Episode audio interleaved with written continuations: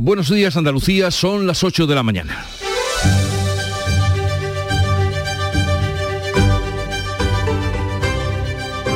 En Canal Sur Radio, La mañana de Andalucía con Jesús Vigorra.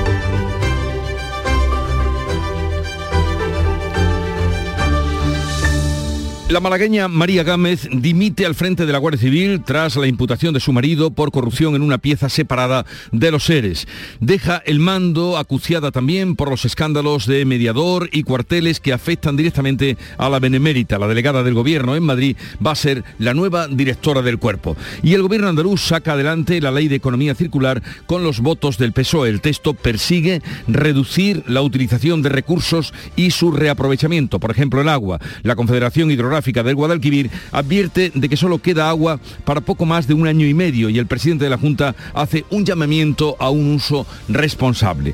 La sequía lastra la economía andaluza que crecerá menos de la media nacional, según un informe del BBVA. El recibo, mm, el servicio de estudios del banco deja las expectativas de crecimiento de Andalucía en el 1,3%, tres décimas menos que el conjunto de España. El gobierno andaluz explica esa diferencia por el mayor peso del sector primario en el PIB andaluz y su dependencia de la sequía. La Reserva Federal sube los tipos un 0,25% hasta el 5% en Estados Unidos a pesar de la crisis bancaria y no descarta nuevas subidas para combatir la inflación.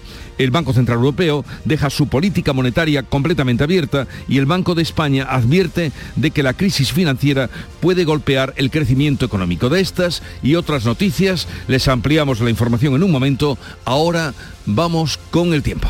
La mañana de Andalucía. Social Energy. La revolución solar ha llegado a Andalucía para ofrecerte la información del tiempo. 23 de marzo, jueves, día soleado prácticamente sin nubes con brumas matinales en el litoral atlántico y bancos de niebla en la desembocadura del Guadalquivir. Los vientos soplan de componente norte en Huelva, Sevilla y Cádiz y variables flojos en el resto de Andalucía. Las temperaturas subirán o permanecerán sin cambios. Las máximas van a oscilar entre los 21 grados de Almería y Cádiz y los 28 de Córdoba, Granada y Sevilla.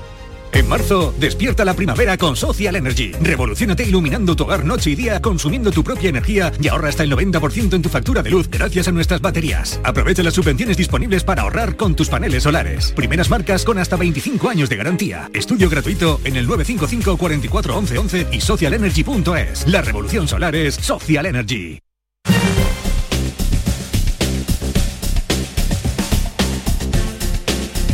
Vamos ahora con la información de las carreteras andaluzas, su situación. Desde la DGT nos informa Alfonso Martínez. Buenos días. Buenos días. Hasta ahora en la red de carreteras de Andalucía tengan precaución en Granada y tráfico lento en la GR30 en el Zaidín en dirección Bailén. También complicaciones en Málaga en la A7 en eh, el Rincón de la Victoria en dirección a la capital malacitana y en esta misma vía en Fuengirola y la Cala de Mijas, en este caso en sentido Marbella. Y de entrada a Málaga tengan especial cuidado en la 357, ya que hay circulación eh, muy congestionada en este momento en el entorno de Castañetas. En Sevilla hay tráfico lento, también de entrada a la capital hispalense por la A49 entre Bormujos y Camas y en la ronda ese 30 van a encontrar dificultades en varios tramos, especial precaución en el entorno de su eminencia hasta el, eh, entorno del puente del Centenario en dirección en Camas, donde van a encontrar circulación lenta con paradas prolongadas.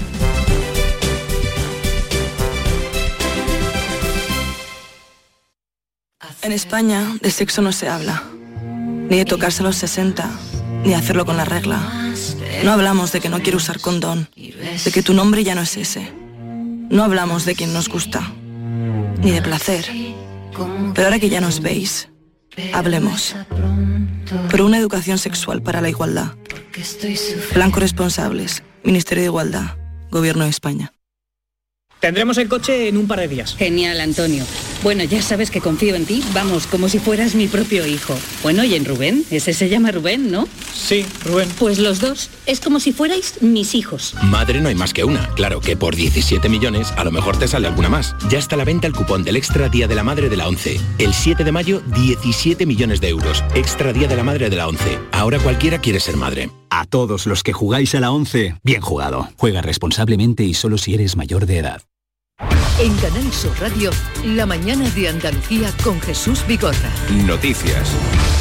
Sin lugar la noticia del día, lo recogen todos los medios, se lo venimos contando también desde primera hora desde esta mañana. Dimite la directora general de la Guardia Civil, la malagueña María Gámez, tras la imputación de su marido en una pieza separada del caso de los seres. Manuel Pérez Alcázar. El juez ha citado al marido de Gámez, Juan Carlos Martínez, que formó parte de los gobiernos socialistas de la Junta por la presunta contratación irregular de la consultora de su hermano por parte de la Junta y la concesión de préstamos por la agencia IDEA. Gámez quiere proteger dice a la Guardia Civil y a su familia. Es una decisión difícil, pero la única posible para alcanzar dos objetivos que para mí son irrenunciables. Proteger a mi familia y proteger a la Guardia Civil. Tomo esta decisión por principios, por honestidad y por responsabilidad. La dimisión de Gámez coincide también con las investigaciones sobre presuntas irregularidades en obras de cuarteles de la Guardia Civil que tienen relación con el caso mediador. El ministro del Interior, que pierde ahora a su cortafuegos en este asunto, acepta la dimisión, pero elogia a Gámez. Lamento esta renuncia, pero la he aceptado conmovido por su gesto, que es un ejemplo de honestidad, de lealtad a unos principios y de decencia democrática que debe extenderse a todos los ámbitos de la vida pública española. La jueza del caso mediador ha citado a declarar a la mujer que según el sumario era la amante del general de la Guardia Civil en la prisión, en prisión provisional actualmente, Francisco Espinosa Navas. También abre la jueza la causa a media docena de acusaciones, entre ellas el PP de Canarias, el PSOE y Vox. El PP pide la comparecencia de Marlasca en el Congreso. Carlos Rojas insinúa que Interior oculta algo. Están tapando cosas que están pasando en el Ministerio del Interior y si el señor Marlasca dice que eh, este Ministerio del Interior ejercita la transparencia y la profilaxis, pues que comparezca inmediatamente en el Congreso de los Diputados. Mercedes González, delegada del Gobierno en Madrid, será la nueva directora de la Guardia Civil. Así las cosas, vamos ahora a hablar de lo que ocurrió en el Parlamento de Andalucía en la tarde de ayer, donde quedó aprobada por amplio consenso la Ley de Economía Circular de Andalucía. Beatriz Galeano. La ley ha salido adelante con los votos de Partido Popular y PSOE, la abstención de Adelante y por Andalucía y el único rechazo de Vox. El consejero de Sostenibilidad, Ramón Fernández Pacheco, ha explicado que la ley potencia el reaprovechamiento y reduce la extracción de recursos naturales. Estamos situando a Andalucía como referente de las políticas medioambientales en España España y en Europa, de las políticas medioambientales que generan empleo, que son palancas de desarrollo y que dan oportunidades también a los territorios. Volvemos al Algarrobico, símbolo de la especulación en el litoral español. Greenpeace urge al Tribunal Superior de Justicia de Andalucía multar al alcalde de Carboneras por retrasar la demolición del hotel El Algarrobico al tramitar un nuevo plan general de ordenación urbana. María Jesús Recio. El tribunal ha dictado ya cuatro providencias señalando que el alcalde debe cumplir las sentencias para declarar los terrenos no urbanizables. Le va a imponer una sanción, dice Greenpeace, pero sigue sin hacerlo. Advierten además que se va a retrasar muchísimo más tiempo la demolición del hotel al aprobar por parte del equipo de gobierno del PSOE esa remodelación del Plan General de Ordenación Urbana. Una solución para dilatar esa retirada del hotel de esa zona. Ya ha hecho 28 modificaciones puntuales, dice Greenpeace, el ayuntamiento, por lo que conoce los procedimientos. Es difícil entender que ahora pierda tiempo y recursos encargando informes técnicos sobre cómo proceder. Además, critican el asesoramiento al Ayuntamiento de Carboneras por parte de un letrado que estaba en la misma sala y sección del TSJA, que ahora tiene que decidir si obliga al consistorio a cumplir todas las sentencias. La ocurrencia del nuevo PEGO, dice textualmente Greenpeace, manda al hotel ilegal al limbo al menos durante otra década. Lo que sospechábamos ayer, un paso adelante en la mm, destrucción del agarrobico, pero tres hacia atrás o cuatro.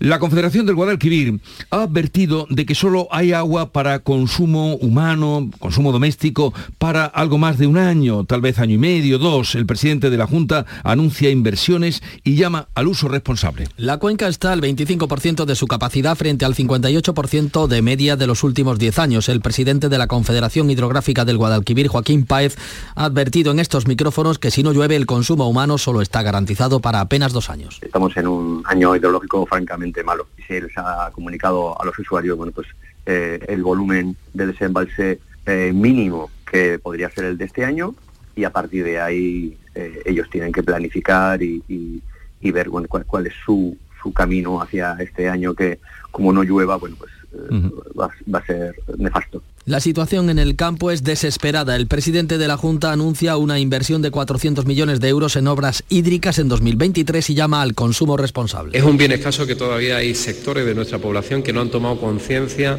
¿Qué quiero decir con ello? Que tenemos que tomar todos conciencia de que tristemente en Andalucía, por su situación geográfica, sumado al cambio climático, vamos a ir perdiendo precipitaciones Córdoba es la provincia en peor situación. La comunidad de regantes del Genil Cabra se ha concentrado en el embalse de Cordovilla para reclamar una solución al problema de barro que sufre este embalse y su canal de riego. Julio Valcuende es presidente de la comunidad de regantes y asegura que lamentan que las actuaciones que se están llevando a cabo se hayan vuelto a retrasar.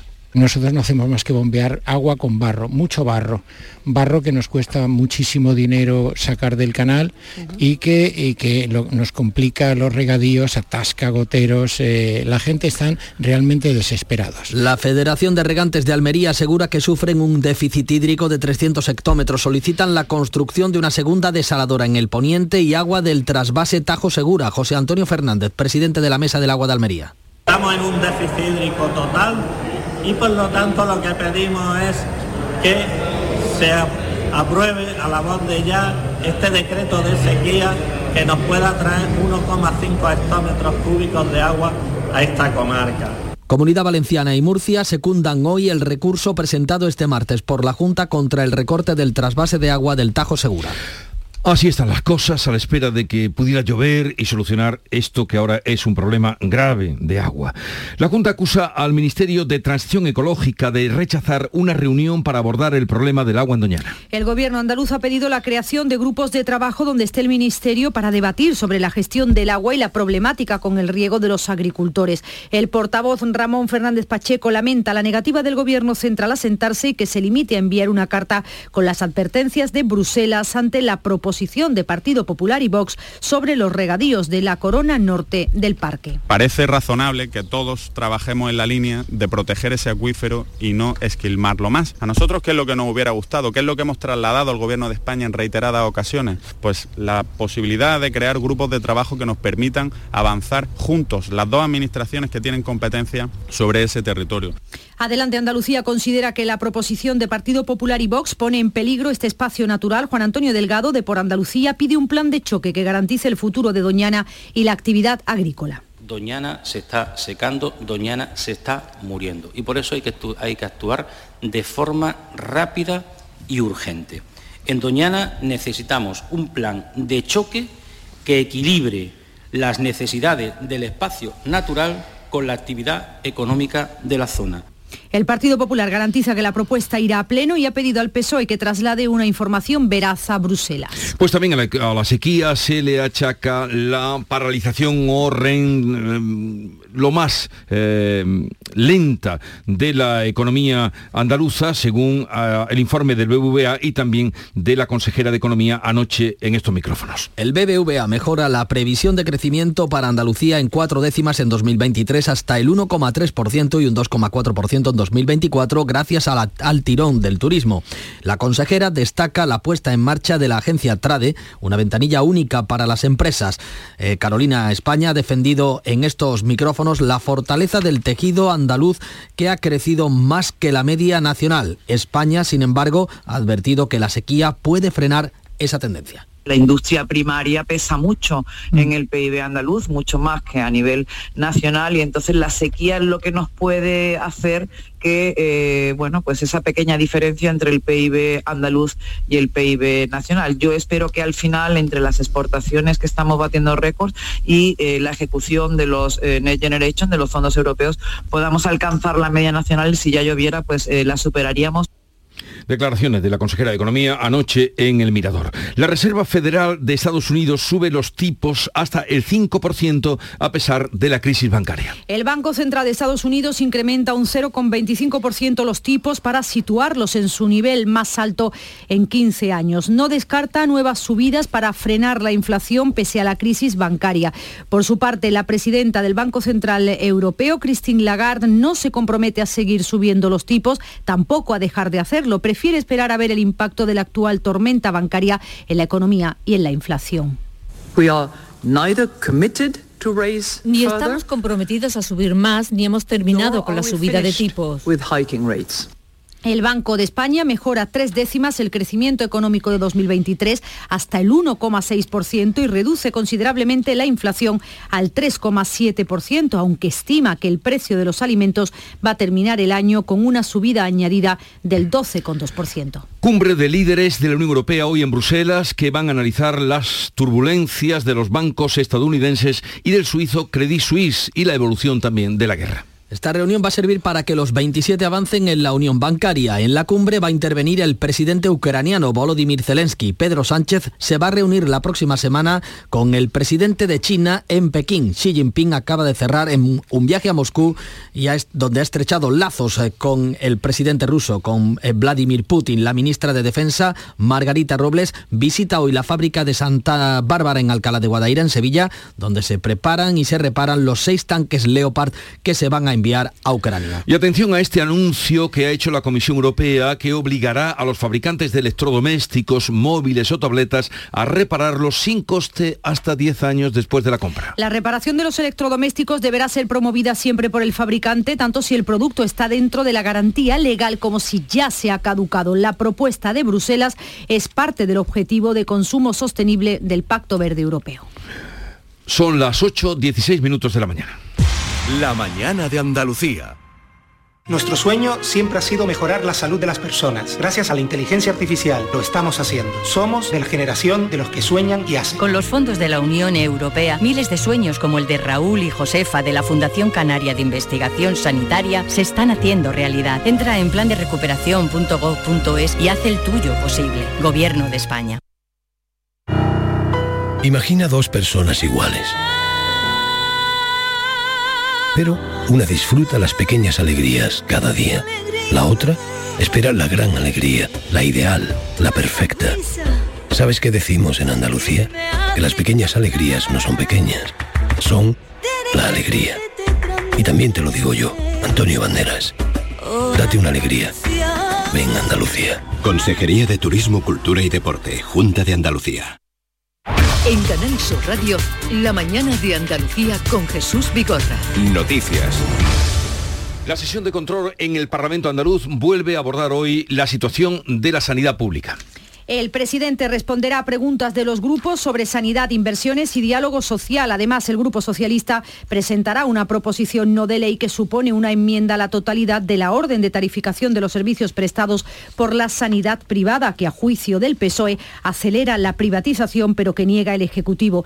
El consejero de la presidencia, Antonio Sanz, ha defendido este miércoles en el Pleno el pacto social y económico firmado la semana pasada con UGT, Comisiones Obreras y la Confederación de Empresarios de Andalucía.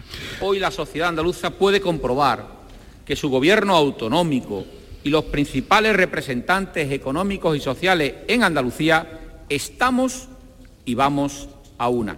Un pacto además de mirada de urgencia, pero además de mirada a medio y largo plazo para consolidar bases esenciales para el progreso de Andalucía y también para favorecer ese escudo social a familias y trabajadores.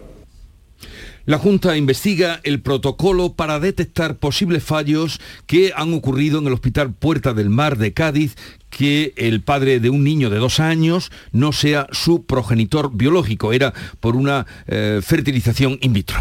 Salud quiere averiguar si se ha trasladado, eh, si se procede este, este problema de un error humano o de un fallo en los protocolos aplicados en el Hospital Puerta del Mar. El director general de Salud Pública, Jorge del Diego. Ya ayer eh, la consejera de Salud, Liliana García, dio las explicaciones en, la rueda de prensa, dijo que se estaban investigando cuáles las causas y una vez que, se investiguen y se conozcan, pues lógicamente eh, se depurará responsabilidades que, sean necesarias y se, y se comentará públicamente.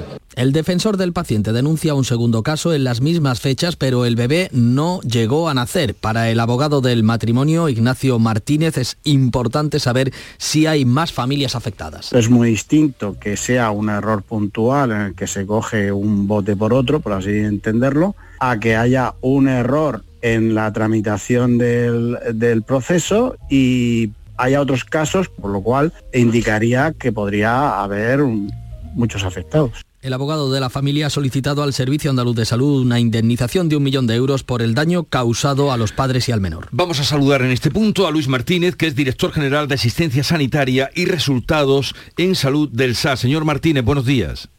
Buenos días. Eh, lo primero, por lo que aludían algunos testimonios que escuchábamos, mm, sabemos de dos casos. ¿Hay algún otro más o de momento son dos los únicos que se conocen? que conozcamos nosotros en este momento no hay, no hay más casos. Se está, como ha dicho el director general de Salud Pública, se están investigando las causas y estamos eh, evaluando la trazabilidad de todos y cada uno de los procesos y el cumplimiento exhaustivo de los protocolos. ¿Ha habido algún avance en esa investigación? No, estamos en unas fases muy preliminares. Eh, dese cuenta que eh, esto es un proceso que tiene que ser muy minucioso para no saltarnos absolutamente ningún, ningún paso y no, no cometer eh, errores en la trazabilidad. ¿Y qué ha podido pasar? Bueno, eh, han podido pasar, hombre, desde el punto de vista científico siempre estamos hablando de tres cosas, o que haya fallado la trazabilidad, o que haya fallado eh, la toma de muestras, o que haya una tercera causa. Porque claro, pero esa tercera causa, ¿hacia dónde podría apuntar? No lo sé, eso puede ser eh, distinto. O sea, siempre en la variabilidad biológica siempre hay, eh, hay variaciones y hay, y hay susceptibilidades distintas que pueden afectar a, procesos que no tengamos específicamente determinados. Porque claro, hemos oído al abogado que, ha llevado este caso y ha llevado a otros, pero claro, eso de un bote por otro, eh, eso es una cosa muy pedestre, ¿verdad?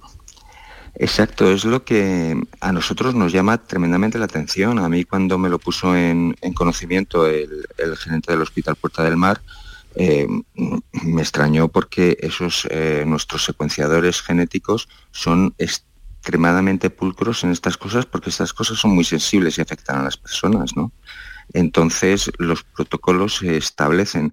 Se tarda tiempo en elaborar protocolos eh, serios, en elaborar protocolos que se ponen en, funcionamiento eh, después de los pilotajes correspondientes y que haya una variación en, eso nos resulta extraño, por eso eh, estamos investigando las causas, estamos buscando los, los árboles de causas y estamos buscando cuál puede ser eh, los fallos que haya podido haber en ese, en ese caso. ¿no?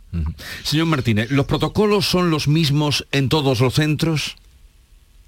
Los protocolos se adecuan a cada centro porque cada centro tiene unas máquinas eh, específicas para determinadas cosas. Entonces hay que adecuar los protocolos a cada uno de los, de los procesos y de los centros. No son los mismos los profesionales que hay en, los distintos hospitales, con lo cual tampoco es lo mismo los servicios, con lo cual tampoco tienen que ser los mismos los protocolos. El café para todos en sanidad nunca sirve. En cualquier caso, eh, plazo para que puedan ustedes tener luz sobre este asunto en este momento. ¿Lo hay o no? Eh, es, difícil, es difícil de, de, evaluar un caso. Lo vamos a hacer lo más rápidamente posible, pero como le decía antes, pormenorizando de una manera muy exhaustiva cada uno de los, de los pasos para eh, efectivamente no, no saltarnos ninguno.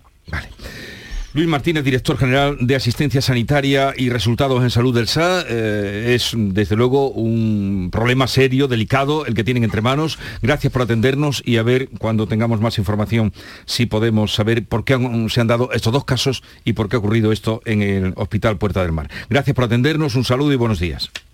Buenos días, muchas gracias.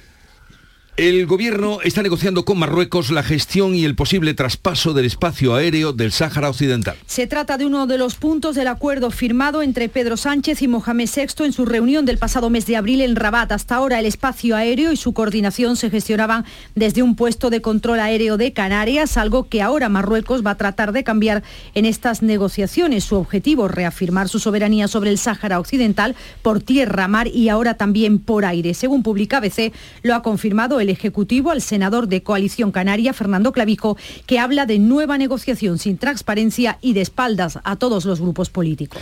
El ministro del Interior, Fernando Grande Marrasca, niega en el Parlamento Europeo la muerte de inmigrantes en suelo español durante el asalto a la valla de Melilla el pasado junio. Marlasca vuelve a negar la muerte de inmigrantes en el lado español en la tragedia en la que murieron al menos 23 personas, a pesar de las imágenes que han mostrado algunos vídeos. Marlasca ha dicho que nunca debió producirse y ha vuelto a defender la actuación proporcionada de las fuerzas y cuerpos de seguridad del Estado. Unos hechos que nacen, no lo olvidemos, de un intento injustificado y violento de agredir la frontera europea en los términos que he subrayado. Y unos hechos ante los que las fuerzas y cuerpos de seguridad del Estado españolas actuaron de forma proporcional y, acordada, y acorde con la normativa de derechos humanos. Por otro lado, el Parlamento Europeo investigará la situación de los asentamientos de inmigrantes en Huelva y en Almería. Así lo ha acordado la Comisión de Peticiones. Su presidenta, Dolores Montserrat, ha pedido también información a la Comisión Europea sobre este asunto. Los eurodiputados han pedido que se mande a Andalucía una misión de reconocimiento que conozca de primera mano cómo viven los inmigrantes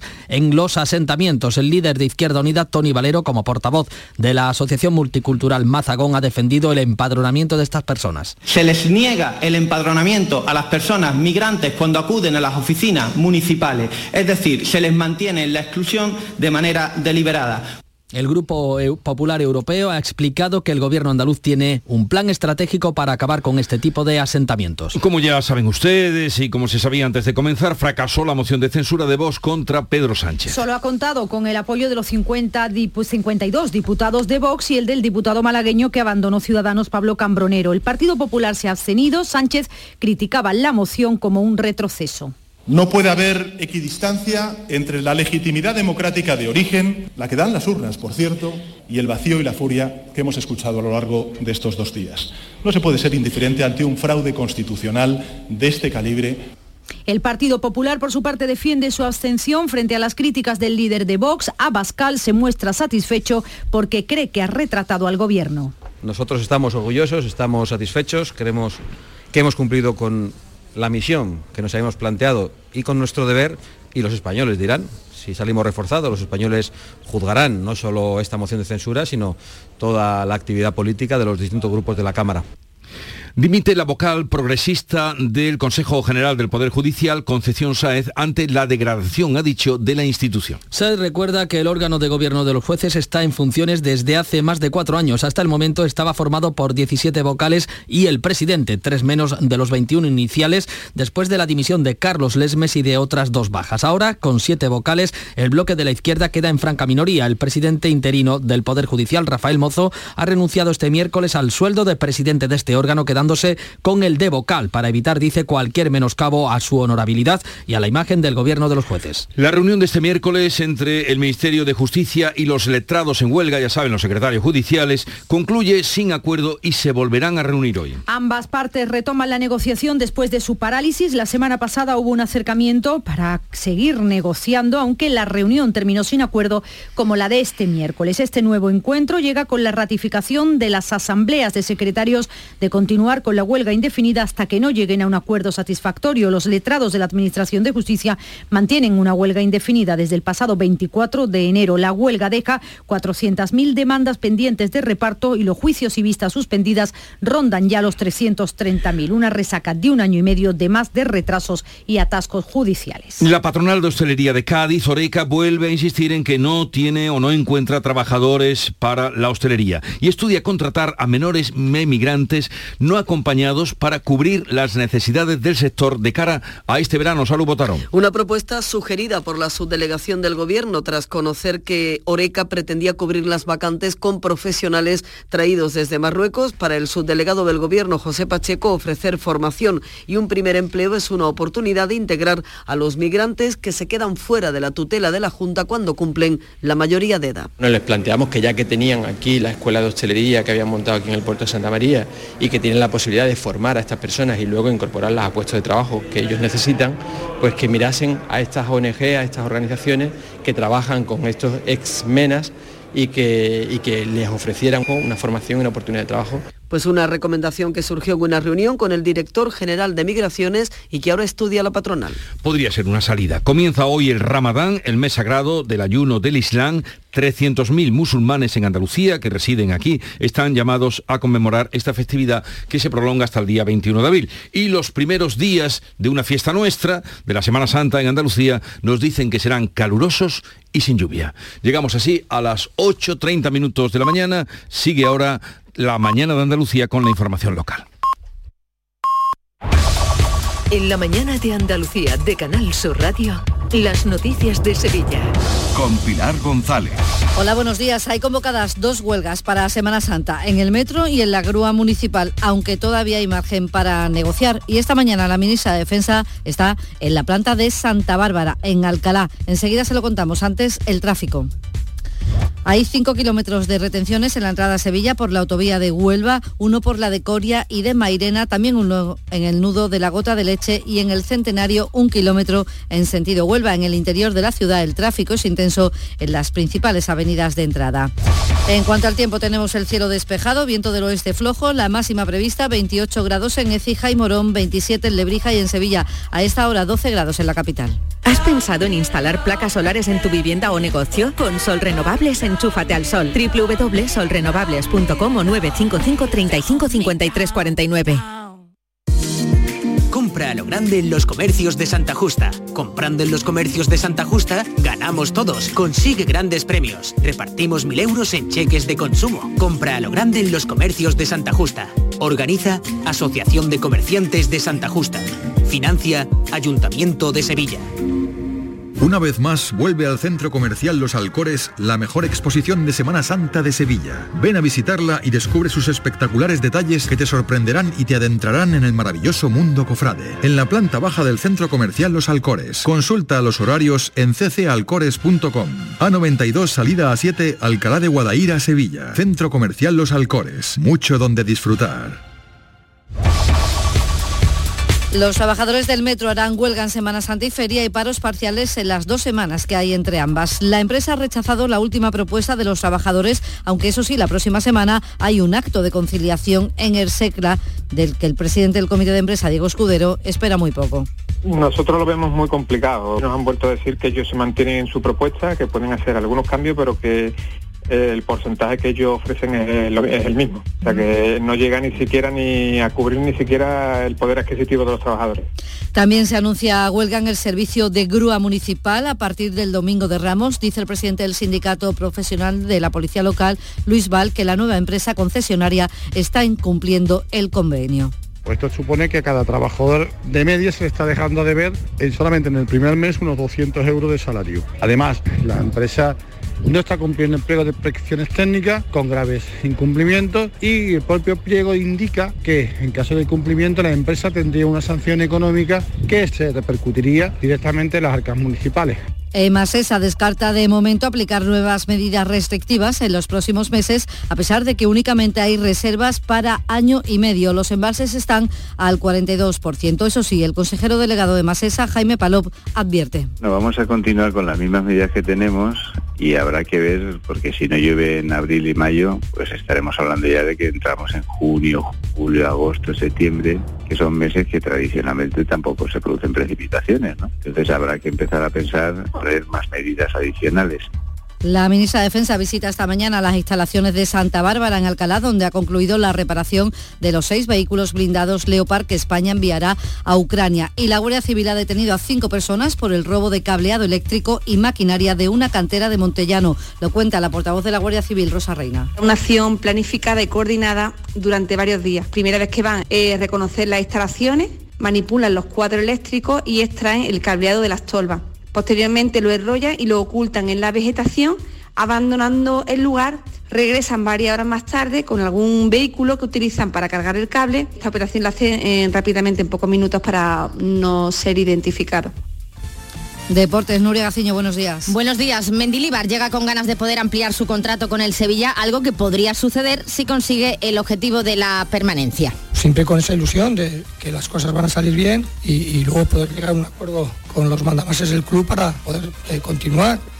También ha dicho Mendilibar que no tirará la Liga Europa y que en cuanto al sistema de juego, cuando roben el balón, ni un paso atrás, siempre hacia adelante. Mientras en el Betis, Luis Felipe ha vuelto al grupo tras lesionarse en Old Trafford el pasado 9 de marzo y sentido homenaje del Club Verde Blanco al equipo que ganó la Copa del 77. Gracias. Nuria, en el Alcázar esta tarde la entrega de premios Sevilla Territorio de Igualdad con los que el Ayuntamiento reconoce a sevillanas que han destacado en diferentes campos sociales, deportivos, culturales, empresariales y también investigadores. Y en la maestranza en el Teatro de la Maestranza, el Ballet Fuego de Antonio Gades. A esta hora, 11 grados en Cazalla, 14 en Araal, 12 en Sevilla.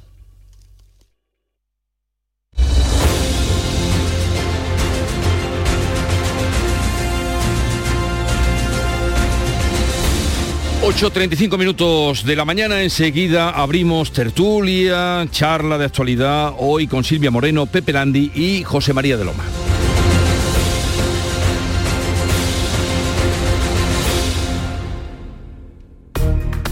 Adela tiene 85 años y vive sola en casa, pero no está sola.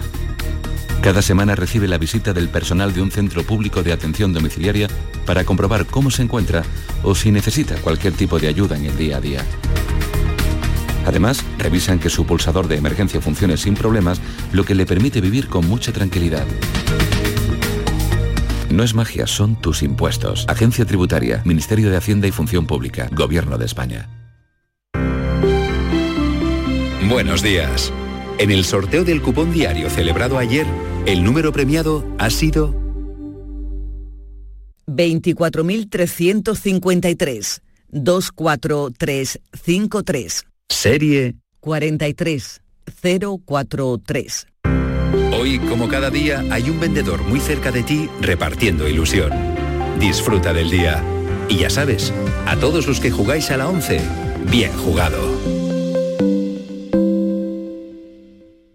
En Canal Sur Radio, por tu salud, responde siempre a tus dudas. Hoy nos acercamos a la UCI del Hospital Juan Ramón Jiménez para conocer cómo funciona una unidad de cuidados intensivos, los cambios que ha experimentado, así como las experiencias de especialistas y pacientes en estas zonas tan delicadas. Lo hacemos en directo y, por supuesto, con tus preguntas y experiencias. Envíanos tus consultas desde ya en una nota de voz al 616-135-135. Por tu salud, desde las 6 de la tarde con Enrique Jesús Moreno. Más Andalucía, más Canal Sur Radio. Nuestro sueño era revolucionar el sistema alimentario para hacerlo más sostenible y eficiente. Y lo estamos haciendo. Somos de la generación de los que sueñan y hacen. Con los fondos de la Unión Europea, miles de sueños como el de Aura, de Groots Hydroponics se están haciendo realidad. Entra en plan de recuperación.gov.es y haz el tuyo posible. Gobierno de España.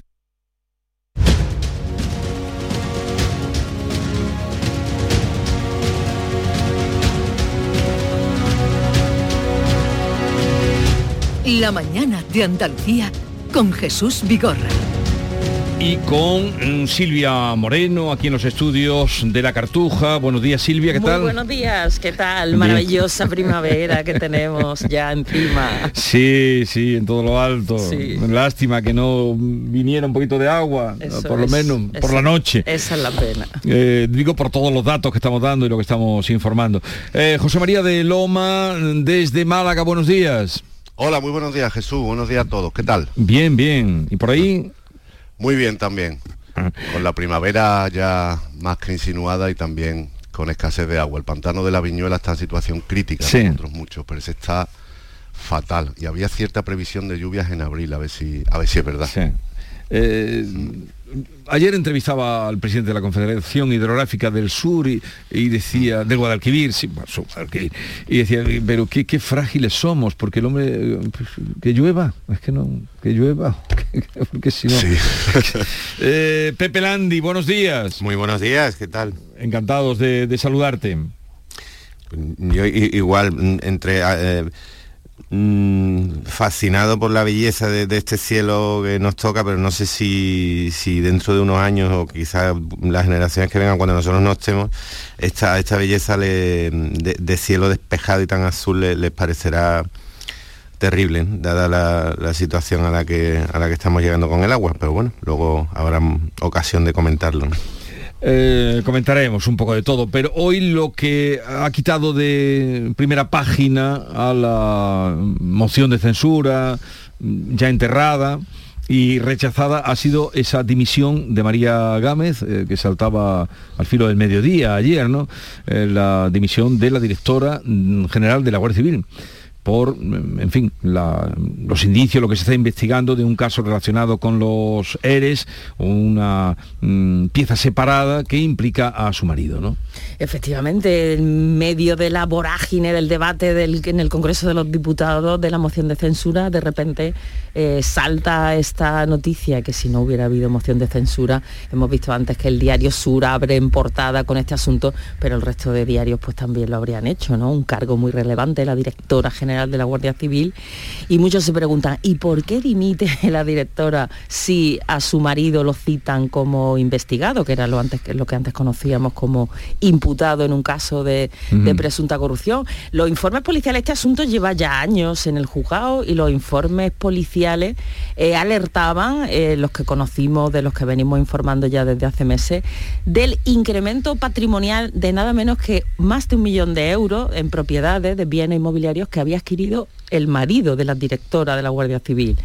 Entonces, bueno, mm, parece que son los negocios del marido, pero si en una pareja, en un matrimonio, hay un incremento patrimonial que está bajo sospecha de nada menos que un millón de euros, hombre, el tema es serio, ¿no? Es serio. Y en este caso yo, yo resaltaría también el papel de los, de los jueces, ¿no? Como de manera minuciosa, muchas veces sin medios, sin, sin expertos que lo auxilien en las investigaciones, la justicia mm, va avanzando y pasito a pasito de aquella macrocausa de corrupción de los ERE, que todavía se está investigando en el juzgado, derivan otras y vamos conociendo detalles que son alarmantes, ¿no? Sí, precisamente lo que has comentado Silvia del incremento patrimonial es una de las claves en el plano político porque el PSOE no quiere en tiempo electoral que se le, que se le pueda eh, achacar casos de corrupción, que los tiene, pero quiere tomar medidas y armarse de argumentos frente al PP en otros casos, como por ejemplo el de la alcaldesa de Marbella, que también tiene que explicar todavía en el Senado ese incremento de patrimonio y también las imputaciones de su marido ya fallecido, pero también las investigaciones acerca de, de su hijo. Bueno, parece que lo de María Gámez, hoy cuenta el periódico de España que, que Sánchez convocó a Marlaska de urgencia y, le, y los dos acordaron que lo mejor era la, era la dimisión. María Gámez, de todas maneras, no ha tenido nunca un apoyo total porque ya al principio Margarita Robles no fue a su toma de posesión. Eh, la Guardia Civil depende a medias de defensa y de interior, se tiene que consensuar el nombre, pero Marlaska eh, la impuso un poco ¿no? ante el disgusto de, de Robles. Marlaska trazó muy, eh, trabó muy buena relación con ella a raíz del caso de Julen, ¿no? el pequeño Ujú. que, que falleció en el pozo, y ahí se, se trataron mucho. Ella era subdelegada del gobierno, venía de haber sido dos veces candidata a la, a la alcaldía de Málaga. Y, y bueno, eh, la, eh, la verdad es que era un poco insostenible su situación, sin, sin imputan al marido, está claro. Pero además había otro- otros casos, ¿no? De como de adjudicación de obras en los cuarteles y tal, que estaban siendo investigados. Finalmente la presión ha sido mucha. Aquí en el PSOE de Málaga se especulaba con que María Gámez mm, pudiera, pudiera haber sido eh, candidata al Congreso, ¿no? De mm, dejar el cargo y dentro de unos meses haber ido en la lista. Este plan está desbaratado si es que se había tomado en serio, si es que eh, pasaba por ahí, ¿no? Porque ahora evidentemente pues hay un, un parón o un, final de su, de su carrera. Sí, sí, aquí queda la carrera ya Mm, truncada eh, y de momento mm, esto será largo como todos los procesos judiciales y, queda ah, no sabemos luego qué pasará pero ahí tenemos el reflejo estos días de Mar Villafranca no mm, que también la carrera pues quedó ahí yugulada eh, cuando salió no la este justicia no es precisamente rápida claro Jesús o sea que esto ya tiene para mucho tiempo no la, imputación del marido con lo cual no, parece que su carrera política vaya a continuar claro. Y además en los dos casos que mencionabais frustra mm, la presencia de, de, una mujer al frente de, instituciones bueno, que, históricamente no, han contado con esa presencia femenina y podía ser un, bueno, un avance y un, gesto que, ahora se ve truncado por, por una dimisión que mm, me parece que el ministro Grande Marlasca se ha se ha venido muy arriba y se ha pasado un poco al decir que se, al declararse conmovido por el gesto. Bueno, es un gesto, un gesto hasta cierto punto, una dimisión hasta cierto punto obligada, forzada, como decía, y una dimisión preventiva, porque a María Gámez se le han acumulado no ya el, el caso de su marido, de, ese incremento patrimonial que bueno habrá que, mantener la presunción de inocencia y esperar. La, presunción de inocencia creo que es más necesaria cuanto más difícil es de más nos cuesta aplicarla y, aunque hay algunos indicios en la investigación hay que ser prudentes todavía algún tiempo. Pero es que también estamos hablando del peor momento de imagen probablemente de la Guardia Civil desde desde Luis Roldán, desde mitad de los 90, porque en el caso mediador aparecen también varios, en fin, en, varias investigaciones el, desvío presunto desvío de fondos públicos, en este caso no como en aquel histórico mm, desvío de fondos del orfanato de la Guardia Civil, que era todavía más, más, sangrante y más indignante, pero también para obras, obras públicas que han acabado en bolsillos de particulares de, de algunos eh, responsables bastante localizados ya en algunos en Andalucía de la, Guardia Civil, pues claro, si sumas todas eh, eh, esas situaciones, esas, investigaciones, pues sale un, momento muy delicado que precisaba de, la salida de, de María Gámez. Quizás le sirva de cortafuegos al ministro de Interior para no tener que seguir dando explicaciones, aunque... Mm, probablemente, no sé si cuando esta investigación, estos procesos judiciales culminen, ya no estará en el cargo y no tendrá que, mm, eh, dar la cara y que dar explicaciones que en algún momento parece que van a tener que salir. y recordemos también que el, marido de la ya exdirectora general de la Guardia Civil ocupó cargos muy relevantes en, en el gobierno andaluz como asesor, mano derecha del que era consejero de innovación, Francisco Vallejo, que ahora Vallejo, recordemos, está en prisión por el caso de corrupción de los seres. Y entonces estas relaciones, eh, estos vínculos entre aquellas personas que ocupan cargos relevantes en la administración, luego pasan al sector privado, se benefician del flujo de dinero público. En, el caso en el que está implicado, por el que lo ha llamado el juez a declarar, esta figura como investigado el marido de, de Gámez está su hermano Bienvenido Martínez, que Bienvenido Martínez fue alto cargo en la agencia IDEA. La agencia IDEA, recordemos, la caja pagadora de los seres, el ente de la Junta de Andalucía desde donde fluía el dinero de los seres y no solo de los seres, por lo que estamos viendo aquí. Entonces, a ver la investigación si es capaz de, probar esa salida sospechosa de dinero. El juez ya le ha pedido a Hacienda que, eh, Hacienda que le remita toda la información, todas las declaraciones que han hecho la sociedad desvinculada a los hermanos Martínez y, a ver qué queda de sí, pero es terrible, ¿no? La, corrupción no, no, cesa mm. y, seguimos conociendo eh, una etapa bastante negra de la historia andaluza, ¿no? Claro, una etapa, exactamente, una etapa o un coletazo más de los ERE y falta a lo mejor todavía mucho por ver. Además es, un caso presuntamente típico de, de, este caso de los ERE, es decir, ayudas a una empresa, en este caso a, Santana Motor y, se vulneran los controles y se da el dinero sin demasiado control y acaba beneficiándose gente y haciendo intermediario o desviándolo para su propia empresa o para empresas de, familiares, que eso ha sido un poco lo que, lo que se investiga, ¿no? Siempre con, con la presunción de, de inocencia por delante, como decía Pepe muy bien, pero es un poco eso, es, es el, el modo operandi de lo que han sido los, los ERI. Nos retrotrae otra vez, aunque no está tan lejos, pues a eso, a esa etapa de, de corrupción en Andalucía. Mm. En fin, veremos qué pasa. No sé si la dimisión, mm, decías tú, José María, que fue una reunión de Pedro Sánchez con Marlasca, eh, o sea que le habrán dicho dimite, ¿no? O habrá salido sí, de hombre, ¿Tú que estas cosas- a, a estas cosas, sí. eh, estas cosas se suelen escenificar o darle la oportunidad al afectado de, de escenificar que, de salir públicamente y decir que ha dimitido, ¿no? Pero eh, parece ser que esto ya desde hace unos días estaba más o menos mm, la decisión tomada, se ha precipitado. eh, se vaciló acerca de si hacerlo el mm, pleno día de la moción o no, por si tapa una cosa o no sabemos qué cosa va a tapar a, a qué otra, ¿no? Qué asunto va a tapar a otra en, lo- en los medios. Pero finalmente pues Sánchez convocó a Marlaska y, y decidieron que lo mejor era que se tenía que ir por, por, por las evidencias, por el propio código ético que debe imponerse y, y mientras se investiga, ¿no?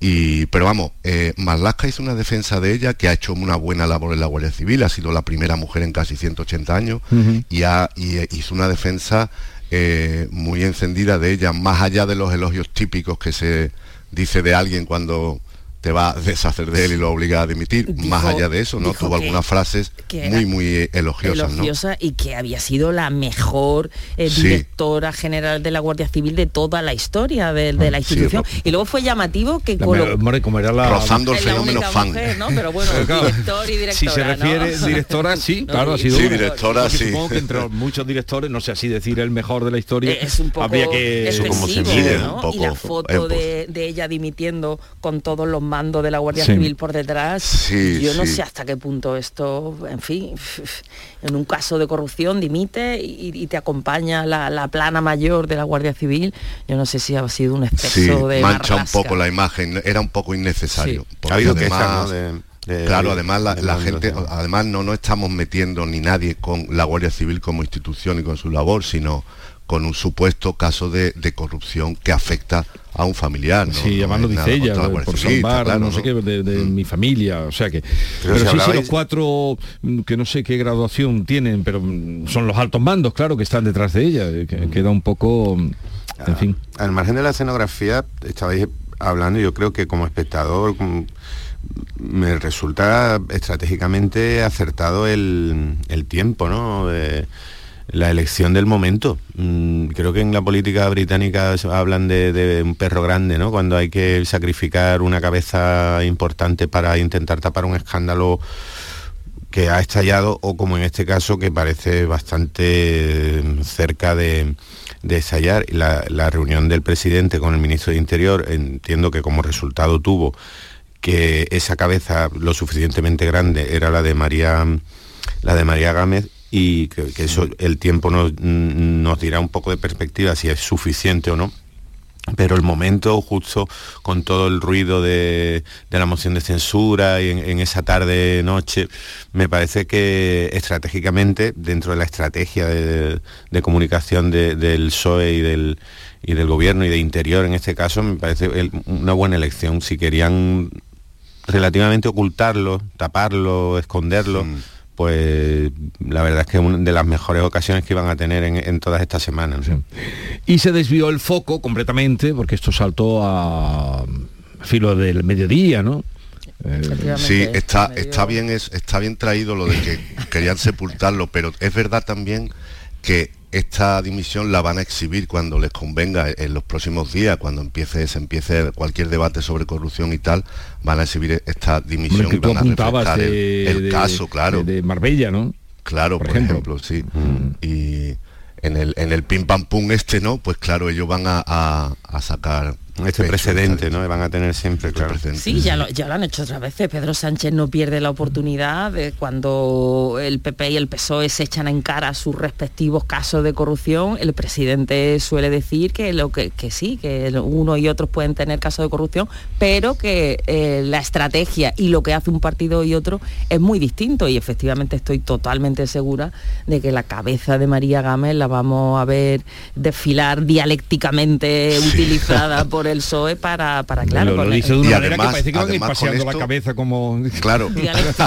Además con esto, además con esto también Marlaska eh, va, va agotando mm, mm, balas, ¿no? Va agotando, va marcando muescas, o sea, Marlaska que siempre está en apuro por, por función de su cargo, siempre está en apuro. Ahora está otra vez hablando de lo de la valla de Melilla. Claro, tenido por eso. ¿Por qué le han pedido cuentas en Claro, Bruselas? Eso es, eso es, eso es. Pero, pero como siempre está en apuro y siempre están pidiendo su dimisión y, y siempre está en la picota, pues puede ir desalojando, digamos, peso, ¿no? Aunque se declare fan de la labor de, de María Gámez, pero eh, ha entregado su cabeza y eso le da un poquito de oxígeno, pero mm, ¿hasta cuándo? Si es que vuelve a tener apuros, ¿no? Claro, Claro. que en función del cargo los tendrá. que lastimita la moción de censura porque él iba a venir el martes de esta semana a Sevilla de 5, además medido el tiempo, iba a venir a las jornadas que estábamos celebrando sobre inmigración, eh, España, frontera de Europa, y mira por dónde nos lo, nos lo quitó la moción de censura, nos lo apartó. Pero bueno, fue una pena porque como tú dices, muy bien expresado, siempre está, como has dicho, Marlasca siempre está... Eh, sí, en, en apuro, en la picota o en... sí. No, no, no, que sea picota, sí. En apuro, siempre, siempre. en apuro. Es que, Sí. es que el Ministerio del Interior siempre es estar navegando. Es fuego. En Pero el, minister- el ministro del Interior sí- o la ministra Ay, siempre ha sido un un- ministro del Interior, eh, porque ministro siempre no ha sido una Interior. Siempre ha sido una figura muy popular porque era un poco afortunadamente ahora no hay no hay terrorismo no pero siempre ha sido una figura muy popular y muy apreciada fuera el gobierno del signo que fuera por eso porque era un poco el hombre de es serio, ¿no? El jefe de la policía, el que luchaba contra los malos, pero eso ha cambiado en los últimos años. Ahora Marlaska es, es un es una diana contra la que lanzar dardos porque es una labor también muy muy controvertida porque son otro tipo de, de asuntos, ¿no? Eh, bueno, lo que iba, que esto salió a mediodía y eh, apartó indudablemente, bueno, al, al ritmo también que va la política consumiéndose, apartó completamente la moción de censura que por otra parte ya no tenía más recorrido, ¿no? Que, no sé, ¿qué balance hacéis de los dos días de moción? Dos días ciagos, ¿no? ¿Para qué ha días- servido? ¿A quién ha beneficiado? Yo la- de- de- hemos escuchado, leído, de- visto tantas crónicas y tantas al final de, de todo lo que de, de todo lo que he leído y escuchado, sobre todo desde ayer a mediodía hasta esta mañana, al final creo que el, el mejor resumen lo hizo Cervantes hace cuatro siglos y medio, ¿no? lo del al túmulo del rey Felipe Ah, II en sí. Sevilla, pues, pues nada, caló el chapeo, requirió la espada, miró al soslayo, fuese y no hubo nada. Es que me, me parece que ha sido un, una ceremonia espectacular de, mm, de representantes eh, a- prácticamente a espaldas de los representados y que, que no han movido creo un ápice nada de lo que del, del- panorama que existía una hora antes de que comenzara esa moción de censura. Por lo que he estado escuchando ya os digo igual que vosotros hemos leído y escuchado muchísimo no sé si, si más de la cuenta y, lo, y divido las lo- los resúmenes lo, lo veo en tres bloques, ¿no? Uno que ha sido una oportunidad de lucimiento, inicio de campaña, un gigantesco meeting, una presentación de, de, de idearios mm, ideológicos de todas las formaciones, no solo de Vox que presentaba la iniciativa, otro segundo bloque que ha sido un bochorno, un espectáculo, una mm, herramienta mal utilizada, que se ha gastado una bala, que se desluce y se, se desperdicia la función de la moción de censura como herramienta fundamental, que es el Ramón Tameme y todo esto. Y, y un- y la tercera, que bueno, que a Vox le ha podido salir bien, un tercer bloque de, de opinión, que dicen a, Vox le ha podido salir bien, pues le ha servido para, bueno, para clamar contra todos los errores del gobierno. Bueno, pero es que mm, esa- esas tres formas de resumir lo que hemos vivido estos dos Sí. días, lo que hemos visto, me parecen todas compatibles, pero es que mm, ninguna cambia nada. O sea, mm, el, el clamor, mm, presunto clamor de cierto sector de, de votantes contra el gobierno ya existía, ha sido expuesto con unos argumentos absolutamente generalistas, antiquísimos. De hecho, empezó, empezó mm, Abascal refiriéndose a la pandemia y a, la, reducción de libertades. A mí me, soltó- me- resultó muy chocante, muy, muy, muy chocante todo. Y, y bueno, el inicio de la campaña electoral, prácticamente siempre vivimos en campaña electoral, sobre todo en años donde hay convocatoria como este.